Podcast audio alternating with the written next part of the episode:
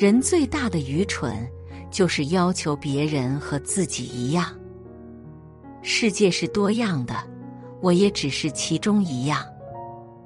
茱莉亚·达尔是美国最著名的辩论家之一。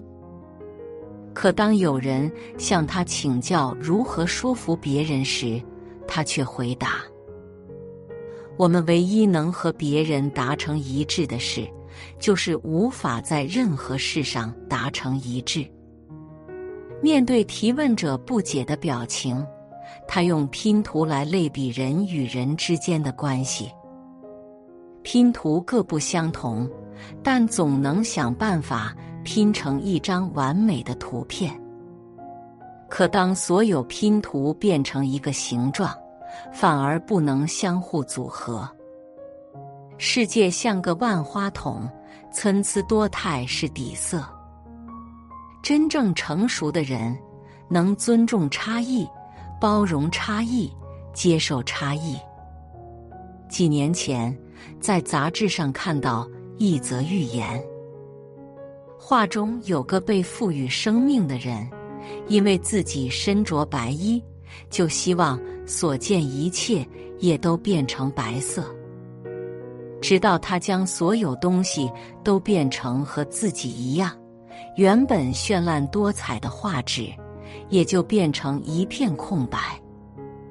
哲学家罗素说。玫瑰和茉莉一同开放，花园才会呈现独一无二的美感。人与人之间也离不开各种思想、认知和价值观的碰撞。遇到不同的人，就试图改变对方，不仅徒费心力，也会让生活怨怼丛生。最近重温经典日剧《房仲女王》。对其中一对情侣印象深刻。男方奉行极简主义，认为只有不被物质束缚的生活才是最高级的活法。女方则觉得每件东西都有意义，囤购日常所需用品才能更有安全感。两人常常指责对方的生活理念。甚至为此闹到要分手的地步。朋友三轩家听说后，带两人参观了一间新的公寓。公寓的厨房和客厅整洁空旷，完全符合男方的极简风格，而卧室和储藏室则堆满女方平时采购的日用品。两人这才明白。与其让对方和自己一样，不如留出一个空间，容许彼此去过喜欢的生活。三观不同，不必互相征服。很多时候，观点不同并不代表谁对谁错。不同的环境会催生不同的性格，不同的性格势必产生不同的判断。不是所有鱼都在同一片海域，也不是所有人都要在同一个频道。一个兼容许多频道的人，才能够走出眼前的逼仄，领略更加广阔的世界。上海日化前 CEO 葛文耀加过几个老同学的微信群，本以为和同辈人更能聊到一起。然而没几天，他就把这些群全部删除。葛文耀在社交平台上解释：“我发觉许多跟我一样上了年纪的人，特别喜欢以过来人自居，用自己的经历去要求别人。但凡跟他意见不同，就是活得有问题。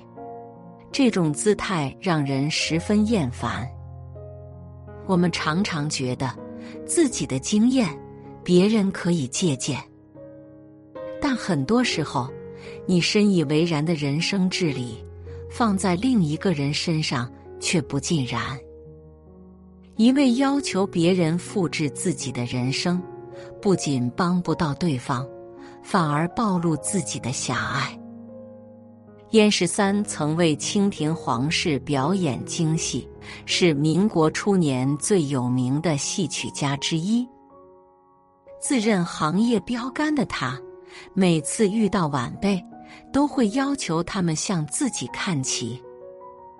梅兰芳在出演《汾河湾》时，调整了一段唱词的身段，惹得燕十三勃然大怒。燕十三向梅兰芳提出比戏，并表示如果梅兰芳输了，以后必须按他说的去演。结果两人同期各上三场戏，梅兰芳的戏场场满座，燕十三的场子却门可罗雀，最后一场甚至被人砸烂戏台。燕十三这才明白，梅兰芳。之所以改戏，是他基于自己的理解，对京剧唱法进行了革新。反倒是他因循守旧，早已被时代抛在身后。一个人越是认知有局限，他的价值观就越是单一，容不得任何不同的人士或观点。有见识的人却明白，穷其一生。所见也不过世间一隅，因此从不急于否定没见过的事物。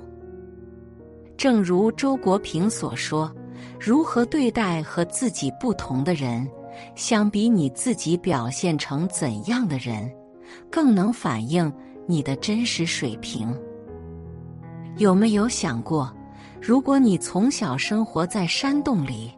某天突然遇上一个山洞外的人，你会作何反应？你大概率会因为他使用电筒而把他视为异类，并要求对方跟你一起钻木取火。可直到走出山洞，你会发现自己才是这个世界的极少数。网上有人说，整天想着改变别人的人。即使得偿所愿，也无非是拉了一群人陪他坐井观天。改变别人，并不会成就你。学会接受和欣赏差异，才是一个人迈向更高层次的开始。建筑师王树硕士毕业后，前往中国美院从事旧楼改造。他认为自己掌握国际前沿的建筑理念，于是要求所有人遵照他的设计思路。每次有人坚持己见，王树就与之激烈争论，导致项目难以开展。直到他接到通知，需要外出调研两个月。调研归来后，王树没有了纠正同事的念头。而是留下一句感慨：“世界是多样的，我也只是其中一样。”原来他在走访过程中发现，建筑风格真的不存在统一的范式。此后二十多年，王树身上少了唯我独尊的脾性，取而代之的是谦逊包容的胸怀。看到别人有不同的想法。他会将其视为学习的机会，用来丰富自己的设计理论。二零一二年，王树成为首位获得有建筑学界诺贝尔之称的普利兹克奖的中国籍建筑师。尽管如此，他也从不自诩行业标准，更告诫自己的学生：“我对你们唯一的要求。”就是不要模仿我。人世纷繁，世事更迭，从来没有放之四海皆准的处世之道。一个人最大的愚蠢，就是不愿直面世界的复杂性，停止自我更新的同时，还要求别人和自己一样。收起好为人师的姿态，包容彼此的差异。那么，你遇到的每个人，就都是来帮助你成长的。德国哲学家康德说：“请接受任何一个独立灵魂的存在，哪怕有些你并不认可，但也尽可能试着去理解。人这一生，走自己的路就好，不必强求别人去走。尊重差异是一种修养，包容不同是一种境界。